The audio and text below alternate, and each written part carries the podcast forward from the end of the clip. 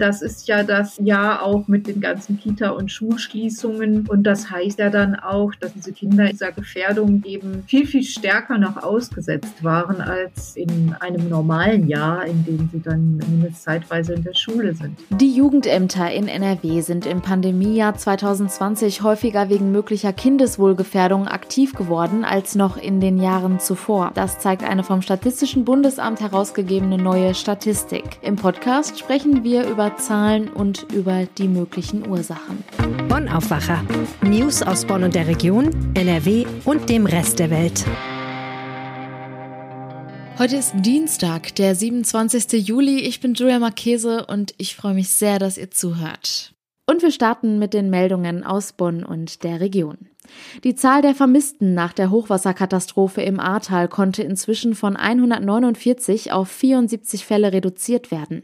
Das teilte der rheinland-pfälzische Innenminister Roger Levens von der SPD am Montag in Bad Neuenahr-Ahrweiler mit. Von den noch vermissten Menschen hätten 59 ihren Wohnsitz in Rheinland-Pfalz, 15 seien in anderen Bundesländern gemeldet. 16 Vermisste haben laut Levens eine ausländische Staatsangehörigkeit. Unmittelbar nach dem verheerenden Unwetter Unwetter galten weit über 1000 Menschen als vermisst. Die Zahl der Todesopfer liegt zwölf Tage nach der Katastrophe bei 132.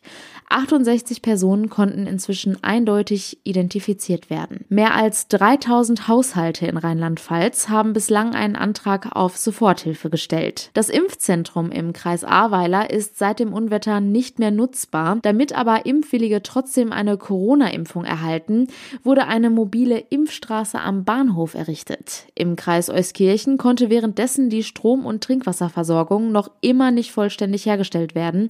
Viele Bürger aus Bad Münstereifel Eifel und im Stadtgebiet von Euskirchen müssen das Wasser weiterhin abkochen. Außerdem wurden die Bachläufe und Abflüsse im Kreis Euskirchen auf Treibgut kontrolliert. Die Kontrollen waren notwendig, um für eventuelle neue Regenfälle gewappnet zu sein.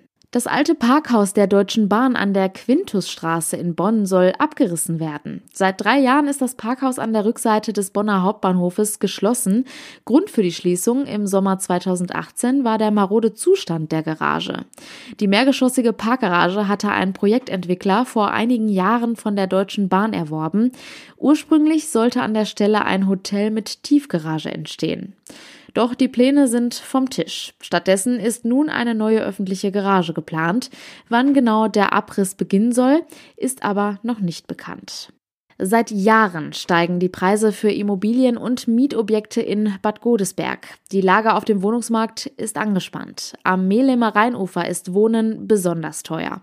Ob Wohnung oder Haus, in der ersten Rheinlage findet man nichts unter einer Million Euro. Laut Grundstücksmarktbericht 2021 wurden im vergangenen Jahr am Mehlemer Rheinufer die höchsten durchschnittlichen Kaufpreise für Neubau Eigentumswohnungen erzielt. Das Villenviertel in Bad Godesberg gehört ebenfalls ebenfalls zu den teuersten Wohngegenden. Wohnorte wie Rüngsdorf, Pittersdorf und Friesdorf sind auch sehr beliebt bei Käufern. Weniger beliebt sind Immobilien im Mehlemer Zentrum und in Teilen von Lannesdorf. Grund für den Preisanstieg der letzten Jahre sind laut Makler Franz Lanzendörfer steigende Baulandpreise, höhere Einkommen und die gewachsenen Ansprüche an die Ausstattung von Häusern und Wohnungen. Viele Menschen aus Bad Godesberg können nicht nachvollziehen, wieso einige einige Gebäude von ehemaligen Botschaften noch immer leer stehen. Denn es gibt in Bad Godesberg kaum Flächen, um Einfamilienhäuser und kleinere Mehrfamilienhäuser zu bauen. Wir sprechen heute über ein sehr schweres Thema, aber auch gleichzeitig ein sehr wichtiges Thema. Denn es geht um Kinder, deren Wohl gefährdet ist. Ihr körperliches, geistiges oder seelisches Wohl. Das Statistische Bundesamt hat eine neue Statistik herausgegeben und die zeigt, die Jugendämter in NRW sind im Pandemiejahr 2020 häufiger dem Verdacht auf Kindeswohlgefährdung nachgegangen als in den Jahren zuvor. Kirsten Bialdiga, Chefkorrespondentin für Landespolitik, hat sich die Zahlen genauer angeschaut. Hallo Kirsten. Hallo. Mm, direkt zu Beginn mal ganz grundsätzlich die Frage, was wird denn unter Kindeswohlgefährdung verstanden? Ja, das ist eine traurige und ziemlich breite Palette. Also da reicht es von Vernachlässigung über psychische Misshandlungen. Das sind zum Beispiel Demütigungen, Einschüchterungen, Isolierung, also das klassische Einsperren oder emotionale Kälte. Und es geht aber dann auch hin bis zu körperlichen Misshandlungen und auch sexueller Gewalt. Wie werden diese Fälle denn statistisch erfasst? Das sind die Jugendämter in Nordrhein-Westfalen und auch im gesamten Bundesgebiet, die dann erstmal die Verdachtsfälle melden und in einem späteren Schritt dann auch, wie viele Verdachtsfälle sich davon dann als tatsächliche Gefährdung äh, des Kindeswohls herausgestellt haben. Da gibt es verschiedene Abstufungen. Also einmal gibt es die Akutgefährdung des Kindeswohls, da ist dann tatsächlich Gefahr im Verzug. Es gibt die latente Gefährdung. Das bedeutet, man kann nicht eindeutig sagen, ob das Kind jetzt gerade gefährdet ist, aber man kann es auch nicht ausschließen. Und dann gibt es die sogenannte Kategorie, da brauchen die Eltern Hilfe. Da sind sie offenbar überfordert und die Jugendämter kommen zu dem Ergebnis, das Kindeswohl ist nicht gefährdet, aber die Eltern brauchen Unterstützung. Und dann gibt es eben auch die Fälle, von den Verdachtsfällen, die sich gar nicht dann bewahrheit beziehungsweise gar nicht herausstellen als Kindeswohlgefährdung, Falschmeldungen sozusagen. Und wie bekommen die Jugendämter letztendlich von diesen Fällen mit, weil Nachbarn oder Freunde sich direkt ans Jugendamt wenden? Ganz richtig. Also das können Verwandte sein, das können auch Lehrer sein, das können Erzieher sein, das können Nachbarn sein, aber auch Kinder selbst. Also die älteren Kinder, die ja auch dann im Internet sich schlau machen oder bei Freunden. Das kommt gar nicht so selten vor, dass die sich schlecht behandelt sehen. Also es ist jetzt ein bisschen verniedlichend, so will ich es nicht verstanden wissen, dass die jungen Leute merken, hier läuft was schief zu Hause und mir geht es gar nicht mehr gut und ich muss unbedingt Hilfe haben und sich dann auch an die Jugendämter wenden. Das Kindeswohl in NRW ist häufiger in Gefahr. 2020 sind die Zahlen um 9,3 Prozent gestiegen. Du hast ja schon erklärt, dass es verschiedene Abstufungen solcher Fälle gibt. Wie schlüsselt sich das bei uns in NRW denn eigentlich auf? Also es ist immer eine Einschätzung der Jugendämter und in Nordrhein-Westfalen kamen die Jugendämter in 13 Prozent der Verdachtsfälle dann zu dem Ergebnis, dass es sich um eine akute Gefährdung des Kindeswohls handelte. Das sind dann immerhin auch noch 7219 Kinder, deren Wohl akut bedroht ist. Also die wirklich sich Sorgen machen müssen, dass es ihnen gut geht und vielleicht auch sogar, dass ihr Leben bedroht ist. In 12,8 Prozent der Fälle gab es eine latente Gefährdung. Das heißt, auch diese Kinder können sich nicht sicher sein, denn man weiß nicht genau, ist das jetzt nur eine einmalige Geschichte gewesen? Oder ist es vielleicht doch so, dass beim nächsten Mal noch viel drastischere Übergriffe von Seiten der Eltern folgen? Es sind also insgesamt über 13.000 Kinder in Nordrhein-Westfalen, um die man sich ernsthaft Sorgen machen muss. Das ist eine wirklich erschreckende Zahl. Was kann das denn für Erklärungen dafür geben, dass die Verdachtsfälle in NRW grundsätzlich angestiegen sind? Ja, für den starken Anstieg gibt es verschiedene Ursachen. Die Experten sagen, also beispielsweise im Kinderschutzbund und auch unser NRW-Familienminister Joachim Stamm sagt das. Einerseits ist es eben eine Folge der größeren Sensibilisierung für dieses Thema, was ja positiv ist, denn wenn mehr Nachbarn oder Familienangehörige aufmerksam werden darauf, dass es Kindern schlecht geht und sich dann auch nicht scheuen, das zu melden, ist das ja erst einmal positiv.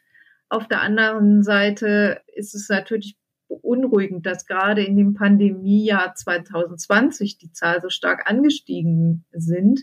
Denn das ist ja das Jahr auch mit den ganzen Kita- und Schulschließungen und das heißt ja dann auch, dass diese Kinder ihren Peinigern und ihren, ja, dieser Gefährdung eben viel, viel stärker noch ausgesetzt waren als in einem normalen Jahr, in dem sie dann zumindest zeitweise in der Schule sind. Kann man daraus dann vielleicht auch schließen, wie wichtig es ist, dass die Schulen nach den Sommerferien wieder offen sein müssen?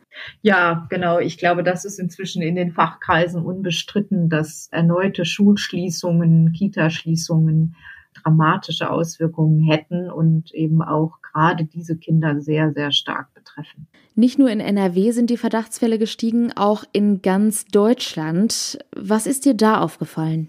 Ja, interessant und auffällig ist, dass im gesamten Bundesgebiet im Durchschnitt die Zahl der Verdachtsfälle noch mal stärker gestiegen ist 2020 als in Nordrhein-Westfalen. Also in Nordrhein-Westfalen stieg die Zahl der Verdachtsfälle um 9 Prozent, 9,3 genauer gesagt, und im Bund um 12 Prozent.